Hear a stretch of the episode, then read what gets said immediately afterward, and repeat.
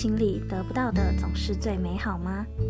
对你而言，理想的情人应是热烈如火，还是纯洁如玉？而你又是如何看待自己的伴侣呢？当人们挣扎于爱情的不同选择时，又会如何去看待爱情之于自我的意义呢？今天我们就要来欣赏一个纠结于情爱的故事。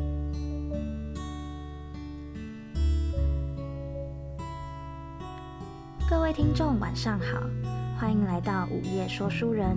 本节目将带领你走进张爱玲的小说世界。如果对于文学和爱情的这个主题感兴趣，欢迎你持续锁定本节目。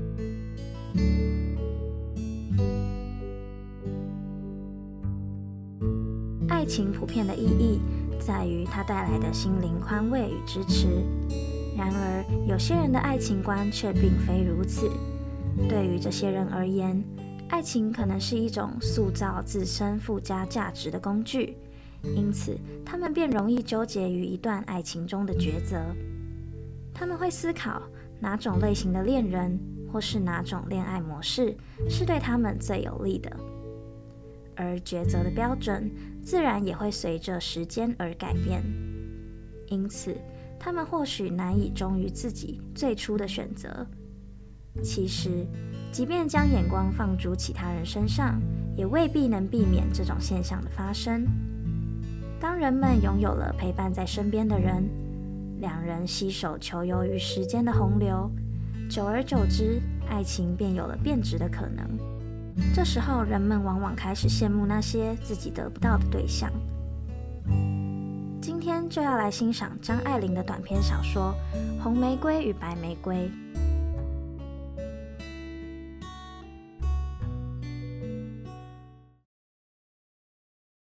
圣宝的生命里有两个女人，一个是他的白玫瑰，一个是他的红玫瑰。白玫瑰是圣洁的妻子。红玫瑰则是热烈的情妇。普通人向来是这样把“洁”和“烈”两个字分开来讲。也许每一个男子全都有过这样的两个女人。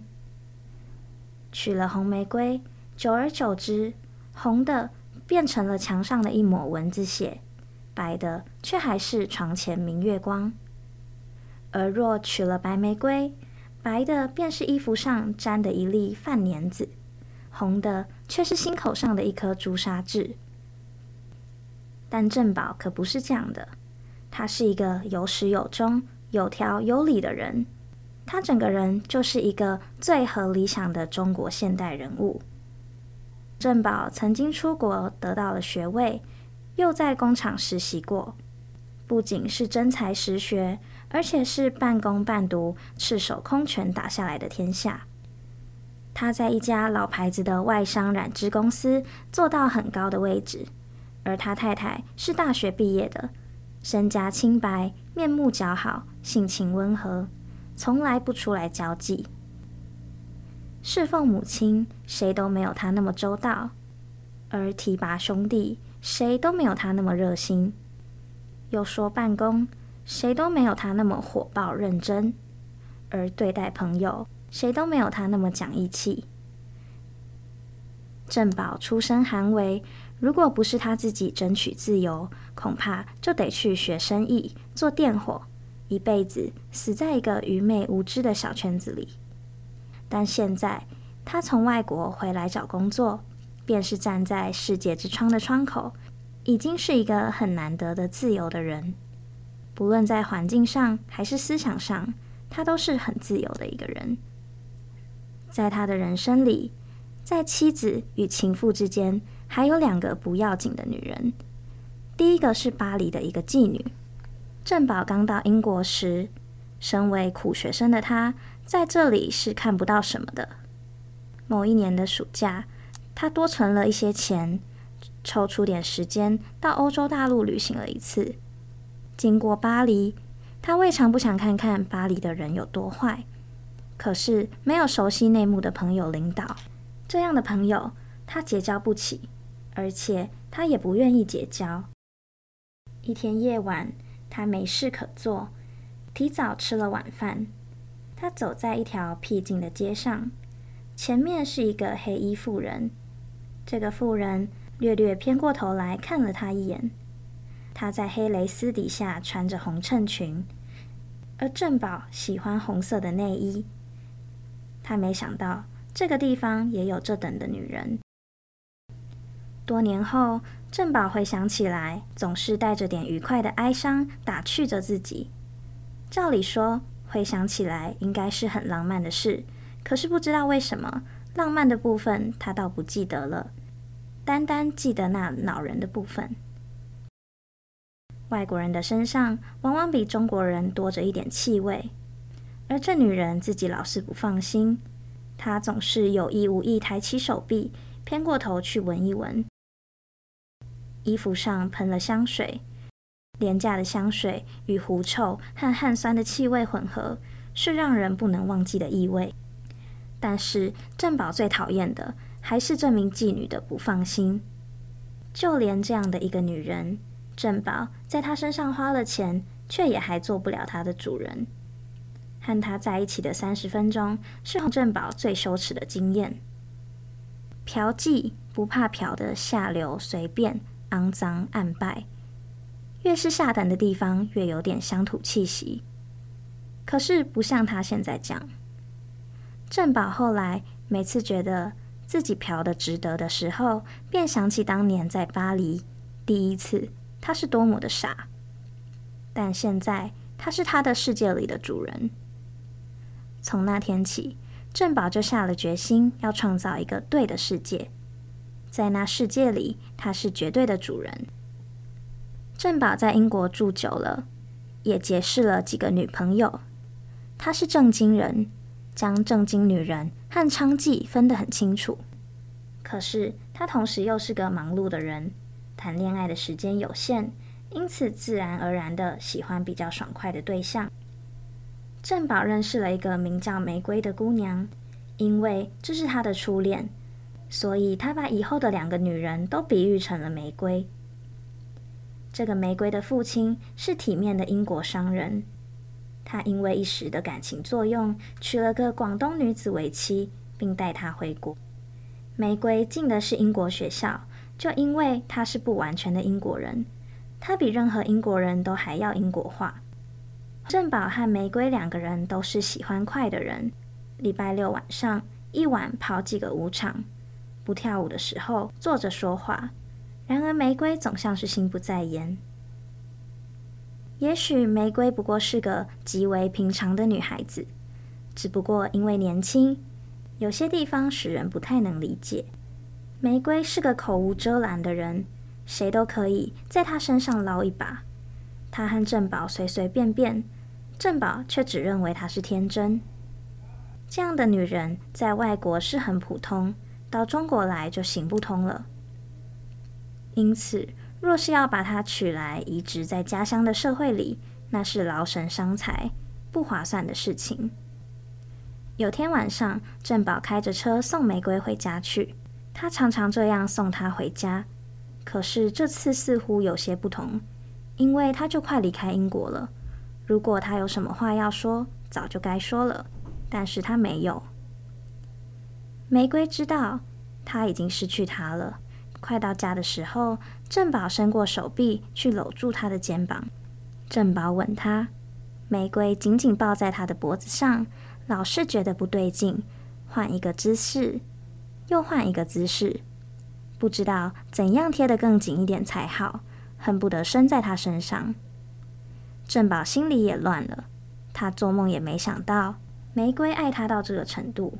虽然郑宝要怎样就怎样，但这是绝对不行的。他不能对玫瑰做出任何出格的行为，即便玫瑰的身子几乎要从衣服里蹦出来，蹦到他的身上，但是他是他自己的主人，他的自制力在事后也让他自己觉得惊讶。珍宝最终还是硬着心肠把玫瑰送回家去了。在这之后，他常常拿这件事来激励自己，在那种情形下都管得住自己，现在就管不住了吗？他不太告诉别人这件事，虽然对自己的操性充满了惊奇赞叹，但是他心里却满是懊悔。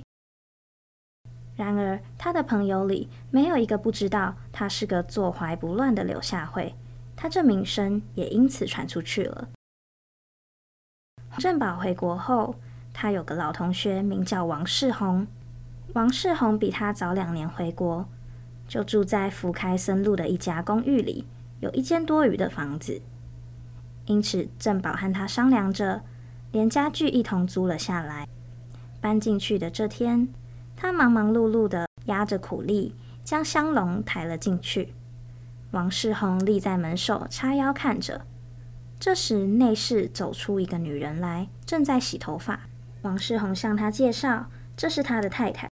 而这个女人顶着一头的肥皂泡沫，她把右手从头发里抽出来，正要与客人握手，看到手上有肥皂，便把手指在浴衣上抹了一抹。因此溅了些肥皂泡沫到正保手背上，正保不肯擦掉它，由它自己干了。那一块皮肤上便有一种紧缩的感觉，像有张嘴轻轻吸着它似的。偶然间，他得知了从前的房客似乎姓孙，也是从英国回来的，就在大学里教书。当时，王世宏一定要把他赶走。本来。他就要到新加坡去做生意，早就该走了。但是为了这件事不放心，非得带他走，他才走。原来这个姓孙的前房客和王太太有些私下的往来。正宝和他初次见面，作为主人的他却并不曾换件衣服下桌子吃饭，依然穿着方才那件浴衣，头上头发没有干透。胡乱缠了一条白毛巾，毛巾底下偶尔滴下水来，亮晶晶的点缀在他的眉心。晚饭间，王太太对正宝嘘寒问暖，十分周到。虽然看得出来他是个不善于治家的人，应酬的功夫却是极好的。而王世宏向洪振宝说，明天他就要出门到新加坡去一趟。这个王太太名叫王娇蕊。隔天，振宝下班回来，便看见娇蕊一只手正握着电话听筒。振宝脱了大衣挂在架上，耳朵里听见那头娇蕊拨了电话号码，说道：“请孙先生听电话。”王娇蕊告诉孙先生：“我今天不出去，就在家里等一个男朋友。”说着，又咯咯的笑了起来。说道：“不告诉你他是谁，凭什么要告诉你？反正我五点钟等他喝茶，就专门等他。你可别闯了过来。”结束了电话，王娇蕊回到客室里，在桌子旁边坐下，拿着茶壶倒茶，碟子里盛着酥油饼干和烘面包，而正宝就立在玻璃门口，笑道：“待会有客人来吧。”但娇蕊却告诉他：“咱们不等他了，先吃起来吧。”正宝犹豫了一会儿，始终揣摩不出他是什么意思，姑且陪他坐下来。娇蕊想起来，正宝最喜欢喝清茶，在外国的那些年，想喝却没得喝，那是昨天正宝自己说的。王娇蕊让下人泡两杯清茶来，正宝说。顺便叫他带一份茶杯和盘子来吧，不然待会客人来了又得再添上。王娇蕊看了他一眼，笑道：“什么客人让你这样记挂他？”他快速地写了个便条，推过去让郑宝看。这张便条是写给孙先生的，上面写着：“今天对不起得很，我有点事出去了。”他告诉下人。一会儿孙先生来了，就把这个给他，说他不在家。郑宝吃着饼干，笑道：“我真不懂你了，何苦来呢？约了人家来，又让人白跑一趟。”但是娇蕊告诉他，约他的时候，并没有打算让他白跑。看来这是个临时的决定。王娇蕊认为，女人有改变主张的权利。下人送了绿茶回来，童振宝双手捧着玻璃杯，却喝不进嘴里去。她心里浮现出一个想法：娇蕊背着她丈夫和那姓孙的藕断丝连，分明是嫌弃正宝在旁碍眼，所以今天有意的向他表示好感。只要把他钓上，也就堵住了他的嘴。其实正宝是绝对没那心肠去管他们的闲事。他犯不着在人家夫妻之间挑拨是非，但无论如何，这个女人是不好惹的。正宝因此添了几分戒心。娇蕊放下茶杯，从柜子里取出一罐花生酱。昨天晚餐时，娇蕊告诉大家自己正在减肥，而正宝却笑她：“花生酱这种东西是最使人发胖的。”王娇蕊犹豫了一会儿，告诉正宝：“不然这样吧，你给我的面包上抹一点，我相信你不会给我太多的。”正宝看见她做出那楚楚可怜的样子，不禁笑了起来，果真为他的面包抹上了花生酱。娇蕊抿着嘴一笑，问他：“你知道为什么支持你这么做吗？要是我自己，也许一下子意志坚强起来，抹得很薄很薄。可是你就不一样了，我知道你不好意思给我抹太少的。”两人同时放声大笑。正宝经不起他这样稚气的娇媚，渐渐的变软化了。正喝着茶，外面门铃响了，看来是孙先生来了。童正宝有点坐立不安，他问娇蕊：“是你请的客吧？你不觉得不过意吗？”但娇蕊只是耸了耸肩。正宝走到阳台上，去看看孙先生是怎样的一个人。孙先生的样子长得很漂亮，正宝忍不住说道。可怜，白跑一趟。王娇蕊说：“反正他成天没事做，而我自己也是个没事做的人，偏偏就瞧不起没事做的人。我就喜欢在盲人手里抢下一点时间来。你说这是不是犯贱？”正宝靠在栏杆上，起初他只是用脚去踢那栏杆，渐渐有意无意的。踢起了娇蕊坐着的藤椅，正宝笑道：“你喜欢盲人？”娇蕊说：“其实也无所谓，我的心是一座公寓房子。”正宝笑着问他：“那可有空的房间招租呢？”娇蕊却没有回答他。正宝自顾自地说：“可是我住不惯公寓房子，我要住单栋的。”娇蕊哼了一声，说道。你有本事就去拆了重盖。正宝又重重的踢了他椅子一下，说道：“看我的吧。”娇蕊睁大眼睛看着他：“你倒也会说两句俏皮话。”而正宝回应：“看见了你，不俏皮也俏皮了。”两个人又聊了一会儿。正宝从娇蕊口中得知了王世宏和娇蕊两个人认识的经过。当时，娇蕊的家人送她到英国读书，无非就是为了嫁人。去的时候，她年纪还小，根本也不想结婚。她就借着找人的名义在外面玩，玩了几年，名声渐渐不好，他才手忙脚乱抓了个王世宏。正宝问他：“你还没玩够？”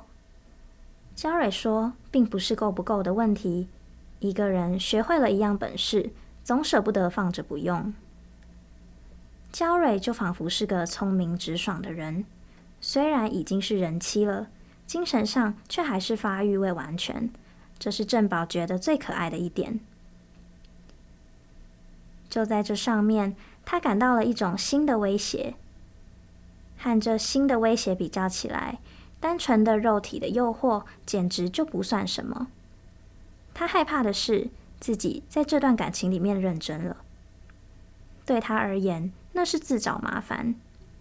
也许这还是王娇蕊的身子在作怪，毕竟，男人憧憬着一个女人的身体的时候，就会去关心她的灵魂，自己骗自己说是爱上了他的灵魂。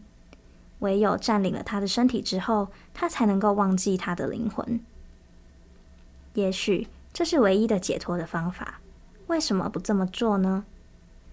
反正王娇蕊有许多情夫，多一个少一个，他也不在乎。而王世宏虽然说不是不在乎，但也不会受到更大的委屈。郑宝突然惊觉，自己正在挖空心思的想出各种理由，证明他为什么要同这个女人睡觉。他觉得羞愧，决定以后设法躲着她。但是最后，他还是失去了控制。一天晚上，听见电话铃响，许久没有人来接。他刚跑出来，就听见娇蕊的房门一开。他怕会在这黑暗的走道里撞上她，便打算退回去。但娇蕊仿佛在匆忙之间摸不到电话，郑宝只得把电灯点亮。灯光之下的王娇蕊却让他看呆了。她似乎是刚洗了澡，身上穿着一套睡衣。她一手拿起听筒。一手去扣着自己睡衣上的纽扣，忙了一会儿，却也没有扣上。他扭身站着，头发乱蓬蓬的披了下来。这是一通打错的电话。娇蕊挂断电话后，便在椅子上坐下了。而郑宝把手放在门钮上，表示不多谈，向他点头笑道：“怎么这些日子都没有看见你？我以为你像糖似的化了去了。”然而，郑宝明明就知道是自己躲着娇蕊，而不是娇蕊躲着他。像这样子，不等他开口就先抢着说，也是一种自慰。但他知道，只要见了王娇蕊，自己就不由得想要说一些玩话。王娇蕊笑着问他：“我有那么甜吗？”郑宝放着胆子说：“不知道，没尝过。”今天他们家里的佣人都不在家。郑宝便问他：“一个人在家不怕吗？”娇蕊笑问：“怕什么？”郑宝回答：“不怕我吗？”但娇蕊站起来往房里走，头也不回，只是笑道：“我不怕和一个绅士单独在一起的。”郑宝这时却又不想走了，而娇蕊早已开门进去，又探过身来，把通道里电灯“拍”的一下关了起来。这一晚。郑宝翻来覆去，告诉自己这是不碍事的。娇蕊和玫瑰不同，娇蕊是一个任性的有夫之妇，是最自由的妇人，他不需要对娇蕊负任何责任。可是郑宝不能不对自己负责。想到玫瑰，就想到那天晚上，他的举止多么光明磊落，他不能对不住当初的自己。这几日。郑宝还是躲着王娇蕊。一天晚上，他约了几个朋友在外面吃晚饭，但是众人却变得越来越言语无味、面目可憎。郑宝感到不耐烦，好不容易熬到晚饭结束，不由自主地跳上公共汽车，回到了公寓。那时候，娇蕊正在弹琴。郑宝从来没看见她的脸那么的肃静。他立在玻璃门口，久久看着娇蕊。郑宝眼睛里生出泪珠来，因为他和她到底是同在一处了，两个人也有身体，也有心。他有点希望娇蕊可以看见他的眼泪，但是娇蕊只顾弹他的琴。郑宝有些烦恼，便走近帮他翻琴谱，有意的打扰他，但是他却不理会。郑宝突然又是气又是怕，仿佛他们两个完全没有什么相干。郑宝挨紧了他，坐在琴椅上，伸手去拥抱他。琴声忽然停止，娇蕊娴熟的把脸偏了一偏，他们接吻了。郑宝发狠，把他压到琴键上去，钢琴发出砰的一串混乱的响雷。这至少和别人给他的吻有点两样。娇蕊的床太讲究了，郑宝睡不惯那样厚的被子，早起的时候还有点晕床的感觉。后来，他每天办公完回来，便坐在双层公共汽车的楼上，车子轰轰然朝着太阳驶去，也朝着他的快乐驶去，他的无耻的快乐。这个女人吃着旁人的饭，住着旁人的房子，信着旁人的信。可是郑宝的快乐更为快乐，因为觉得不应该。郑宝认为自己是堕落了。